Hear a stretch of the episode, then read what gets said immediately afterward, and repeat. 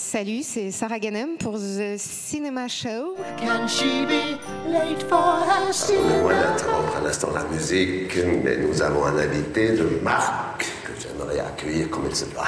Bonjour à tous, nous sommes très heureux aujourd'hui de recevoir Sarah Ganem qui présente son court-métrage Petit Spartacus qui a été sélectionné dans la compétition des courts-métrages pour cette 45e édition du Cinémeds. Bonjour Sarah, comment vas-tu? Bah, ça va très bien, je suis un peu stressée parce que ma projection est à 18h, mais c'est normal. Voilà. T'inquiète pas, on t'aura libéré d'ici là. Est-ce que tu peux présenter Petit Spartacus euh, rapidement de quoi ça parle?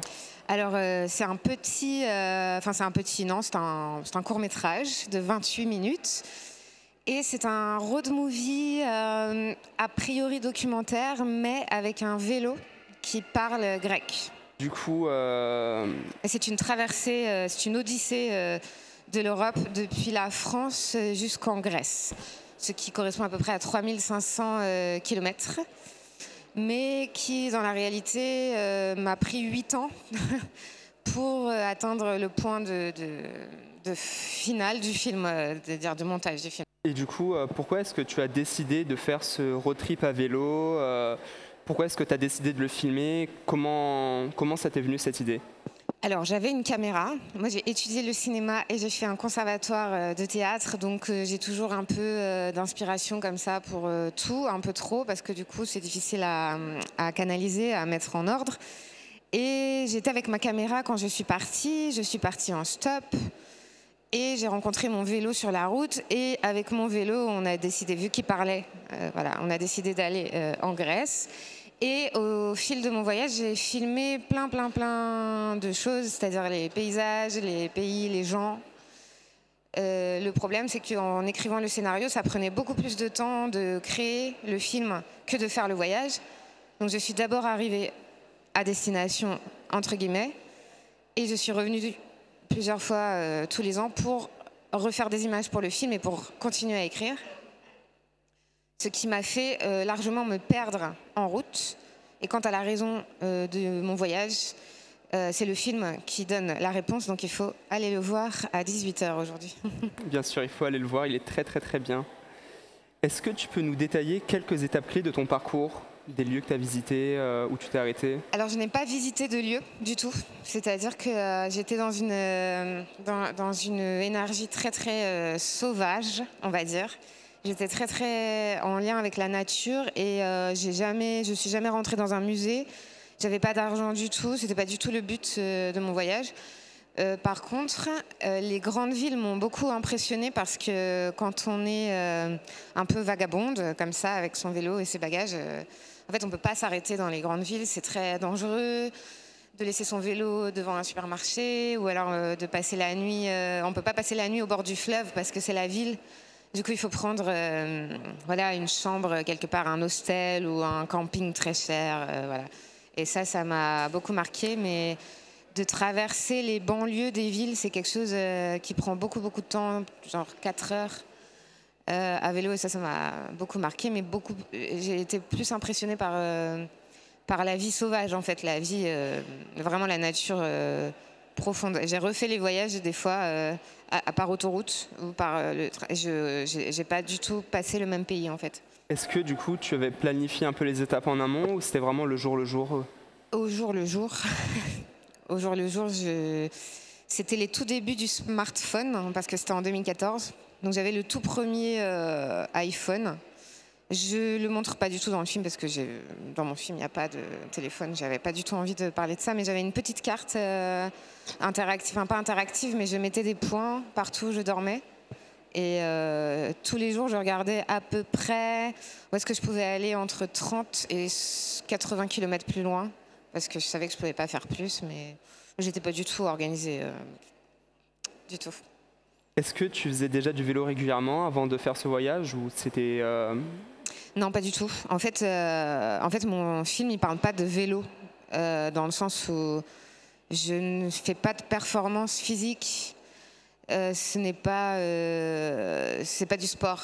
Ce que je fais, c'est c'est un, c'est une quête en fait. C'est-à-dire que la rue, la route m'apporte une réflexion, m'apporte euh, de quoi me perdre plutôt que de quoi aller vers quelque part. Du coup, il ne s'agit pas du tout de, de me muscler ou ou d'être dans la performance. Euh, D'ailleurs, j'ai eu beaucoup, beaucoup, beaucoup de courbatures et j'ai eu très, très mal euh, tout le temps. Et euh, c'est pas du tout mon, mon idée de faire du sport au départ. C'est pas, pas mon truc préféré dans la vie, quoi. Je fais du yoga, je fais. Voilà, mais c'est pas.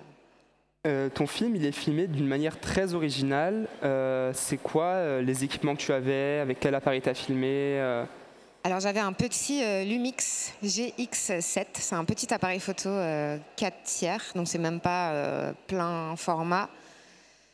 Par contre, j'avais des optiques interchangeables, c'est-à-dire que j'avais deux, deux optiques différentes que je pouvais changer, donc à plus courte ou plus longue focale.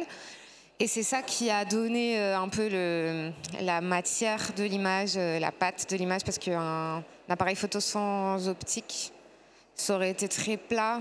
Et euh, j'aimais bien un peu. Je faisais de la photo argentique avant, enfin même au même moment. J'avais aussi mon appareil argentique sur moi. Et du coup, j'aimais bien travailler la profondeur de champ et le, les contrastes, la lumière et tout ça. Je suis pas du tout professionnelle, mais, mais c'était un tout petit appareil. Et puis, je voulais pouvoir euh, le porter facilement pendant que je pédalais, en fait. Parce que c'était euh, pratique. C'était dangereux, mais pratique. Donc, euh, quand tu faisais du vélo et que tu filmais, c'était tenu à la main, c'était pas fixé sur le cadre du Non, vélo? rien du tout. J'avais aucun matériel. J'avais pas du tout de GoPro ou je sais pas quoi, euh, de, de, de pied. Au début, j'avais un petit pied là qui se met sur le guidon. Il s'est cassé en moins de, je sais pas, en une semaine, ça tenait pas la route. En fait, de toute façon, ça bouge trop euh, le vélo. Du coup, il faut pouvoir tenir à la main. euh. Bah, De toute façon, on voit hein, dans le film que ça bouge. ça bouge beaucoup. euh, ouais. Pour ça, les moments de pause, quand on s'arrête, voilà, je peux le mettre sur une table. Tous les plans fixes, c'est vraiment une table en général. Ouais, pas de, pas de mon trépied. vélo. ouais. Sur la selle de mon vélo, c'était stable, à peu près. Ok. Et euh, du coup, tu as dit que tu es revenu plusieurs fois, et moi je me demande euh, quelle a été la part de mise en scène dans les plans que tu as filmés? Qu'est-ce qui a été euh, fait spontanément? Qu'est-ce qui a été réfléchi, pensé, refait? En fait, beaucoup de plans de scène sont très spontanés. C'est-à-dire que j'avais conscience de la vitesse des décisions qu'il fallait avoir. C'est-à-dire que quand on pédale, en plus, on ne peut pas s'arrêter pendant trois heures. La journée, elle, elle passe. Il faut trouver un endroit où dormir, etc. Et du coup, très vite, euh, j'avais une idée. J'essayais de filmer. Je demandais souvent à des gens de tenir la caméra. Et euh, ensuite, il y a eu des personnes qui m'ont inspirée et j'ai dû dormir chez eux pour préparer un peu plus et refaire la scène le lendemain matin. Je leur disais pas que j'avais une scène de prévue parce que je préférais que ça ait l'air. euh, En fait, je pr- je préférais choper le moment euh, précis. Au cas où, si ça marche pas, je voulais pas qu'ils stressent eux en fait. Je voulais que ce soit vraiment euh, improvisé. Et donc des fois, je trouvais le moyen. souvent, ils m'invitaient quand même à dormir chez eux si on s'entendait bien. Et sinon, je trouvais le moyen de, de refaire, enfin de préparer mieux. Et sinon, j'ai carrément eu euh, des scènes que j'ai imaginées quand j'étais en France et que je suis repartie. Et j'avais un cahier où je disais il faudrait une scène avec ça, il faudrait euh, voilà, il me faudrait un plan euh, fixe avec un voilà avec une vache et là par contre j'essayais de, les trouver. Et il y a aussi des plans que j'ai fait 10 000 fois par exemple les trains par la fenêtre du train, ça j'ai 10 000 images ou alors des travelling avec mon vélo voilà. Tu avais euh, à peu près combien de rushs, tu penses, au moment de faire le montage? De la même manière que je ne comptais pas les kilomètres, je ne comptais pas les heures de rush. Mais en termes de mémoire hein, sur l'ordinateur, c'était autour de 250 gigas.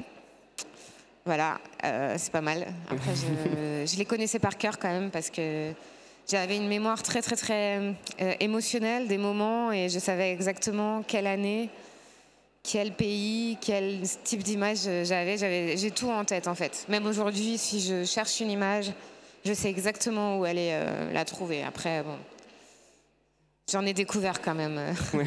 au montage. Euh, En même temps, avec le nombre qu'il doit y avoir, ça a pris combien de temps à faire le montage? Alors, le film, au total, j'ai mis 8 ans, 8 ans et demi. Mais euh, le GREC, qui est donc une association, euh, c'est le groupe de recherche et de... Le E, j'oublie tout le temps, je me trompe, mais le C, c'est cinématographique. Euh, c'est une structure qui aide à finir ou réaliser les premiers films. Et il y a un concours qui s'appelle le Grec Rush, qui est sur la base de Rush. Et je, se trouve que j'ai gagné ce concours en faisant un tout petit montage de 5 minutes. Et c'est eux qui m'ont vraiment accompagné sur euh, le montage. Et là, ça a duré 8 mois. À partir du moment où je savais à peu près où j'allais, j'avais un accompagnement artistique d'une monteuse, euh, Léa Châteauret, qui m'a énormément aidée à chaque version euh, à clarifier, à, à m'emmener dans des directions qui avaient du sens. Et ça a pris 8 mois en tout le montage. Ok. Très conséquent, oui. Euh, je vais rebondir un peu sur euh, les événements du film. Euh, au début, tu annonçais que tu recevais le RSA, mais il t'a été coupé en cours de route. Ouais. Comment est-ce que tu as fait pour réussir à te débrouiller, pour te nourrir, te loger, faire des machines à laver, tout ça, sans source de revenus? J'aime bien, ça c'est des questions d'étudiants. c'est hyper euh, J'ai besoin important. d'inspiration. Mais non, mais c'est vrai. en fait, pendant tout un temps, j'ai un peu oublié l'argent, mais ça c'était pendant le voyage. Ensuite, comme je raconte au début du film, et à un moment, euh, je, je repars travailler des jobs comme ça, jamais assez pour cotiser euh, assez, mais j'étais un peu euh, une pirate, on va dire, c'est-à-dire que j'avais pas de loyer à payer, j'allais à droite à gauche, j'étais complètement perdue. C'est aussi pour ça que je partais à vélo. Je campais au bord du fleuve, euh, sauvage, euh, j'avais pas d'attache, euh, j'avais pas besoin. Et, euh, et puis voilà, le RSA, en fait, quand on est sur la route, euh, bon, je dirais, si on mange pas beaucoup et qu'on dépense pas beaucoup, en fait, euh, ça va. Il faut juste pas le dire aux administrations. Après, ils me l'ont coupé plusieurs fois parce que je recherchais pas du travail, effectivement. Mais moi, j'étais dans un moment de ma vie où ça n'avait aucune. Enfin, c'était pas possible. Je n'arrivais pas à travailler. Et même quand je travaillais, euh, euh, c'était un tout petit peu. euh, mais voilà, je, sais que c'est pas très. euh, ça se fait pas trop de dire ça, mais le RSA était suffisant pour survivre pour moi. Après, j'en ai eu marre pour d'autres raisons, parce qu'effectivement, on est quand même bien à la marge. c'est pas facile. Est-ce que ça te manquait parfois le confort? Le confort, euh, alors moi ce qui me manquait c'est euh, les fringues parce que j'étais habillée tout le temps pareil avec des joggings, des trucs euh, plein de sueur, ça collait tout le temps. Et c'est cette partie-là du confort qui me manquait pas mal. Pas tant la douche parce qu'en fait bizarrement le corps euh, tous les jours, même si on a beaucoup de sueur et tout, il, s'auto-nettoie, un peu comme les chats, quoi. Donc, c'était pas tant les odeurs et tout, mais c'était vraiment de me sentir un peu plus habillée. euh, euh, voilà. Et surtout, le, mal de dos. euh, En fait, le confort, c'est sûr que c'est plus confortable que le non-confort. Mais par contre, j'étais dans une démarche où, j'avais comme besoin de pas de me faire mal, mais de souffrir un peu quoi. J'étais dans un dépassement et donc j'étais pas contre la douleur à ce moment-là, contre l'inconfort. Je, je recherchais cet inconfort donc ça n'a pas duré éternellement, mais c'était important pour moi de ressentir ça. C'était quoi tes, euh, tes souvenirs préférés de, euh, de ce voyage? Bizarrement, euh, les souvenirs préférés, il s'avère que c'est les plus douloureux et les plus durs. C'est les grands, grands moments de solitude. Par exemple, sur une île grecque, j'ai pédalé toute une nuit sans trouver d'endroit où, m'arrêter pour dormir parce que c'était trop plein, c'était trop dur la pierre. J'ai pédalé toute la nuit et j'ai rencontré des tonnes de gens euh, jusqu'au petit matin, jusqu'au midi, où quelqu'un avait la famille qui avait un hôtel et on a grugé comme ça. euh, il m'a laissé dans une chambre dormir, enfin ce genre de souvenirs. Où moi, voilà, euh, au début de la nuit, je pleurais sur mon vélo où je trouvais pas d'endroit. Et euh, ces moments ouais, de très grande solitude où en fait euh, on se demande vraiment ce qu'on fait là. Et c'est de ça dont on se souvient après. euh, Enfin, pour moi. Après, est-ce que c'est mes moments préférés? Euh, Oui et non. Il y a d'autres moments préférés qui sont ceux où bah, les gens m'accueillent et ils se posent pas de questions. Bah, les Balkans, par exemple, voilà, c'est fou quoi. Ils, ils t'arrosent de, de- de- d'eau de vie, ils te donnent leur meilleur lit de chez eux. Euh, Ça, c'est complètement fou euh, comme souvenir. Mais ou de, d'être, euh, de faire du stop avec mon vélo et, et d'avoir des gens qui s'arrêtent, ça, c'est incroyable. Comme, ça, c'est dans mes moments préférés, ça. On a vu que tu, euh, que tu préparais un projet de long métrage. Est-ce Ouais. que tu peux nous parler rapidement un peu plus de ce projet ou d'autres projets que tu as? Alors, euh, il est à un stade assez embryonnaire, mais moi, dans l'idée, je vais vers la comédie. Donc, euh, c'est un, c'est une parodie de, euh, de workshop écoféministe dans la forêt en pleine fin du monde, c'est-à-dire en pleine catastrophe nucléaire. Donc, en fait, c'est des problématiques de tout ce qui est autour du développement personnel et de ce genre de, de sujets. Et c'est surtout euh, proche, enfin, c'est pas proche de mon court métrage, mais par contre, il y a une euh, atmosphère de faux documentaire et de témoignages euh, avec la caméra de l'intérieur. Donc voilà, je suis très attachée au texte et à la comédie, et donc c'est par là que j'essaye d'aller. Il est encore en cours d'écriture? Oh là là, oui, euh, il est très très en cours euh, d'écriture, il est très au début dans, euh, en cours d'écriture. Est-ce que le projet il a déjà un titre? Euh, oui, ça s'appelle Happily Never After. C'est le, le- la formule des contes de fées, mais voilà, négativisée, je ne sais pas comment on dit. Voilà, c'est en anglais parce qu'on est plusieurs comédiennes sur le projet de plusieurs nationalités, donc on, a priori on parle, on, on communique en anglais. Donc, euh, Ok. et puisque le- souvent le, le coaching c'est en anglais aussi. Donc, euh, Eh ben, on te souhaite euh, bon courage pour ce projet. On espère en avoir euh, des nouvelles rapidement, le plus Merci. rapidement possible. Du coup, cette interview touche à sa fin et on termine dans The Cinema Show toujours par la même question. Quel est le dernier film au cinéma qui mar- t'a marqué?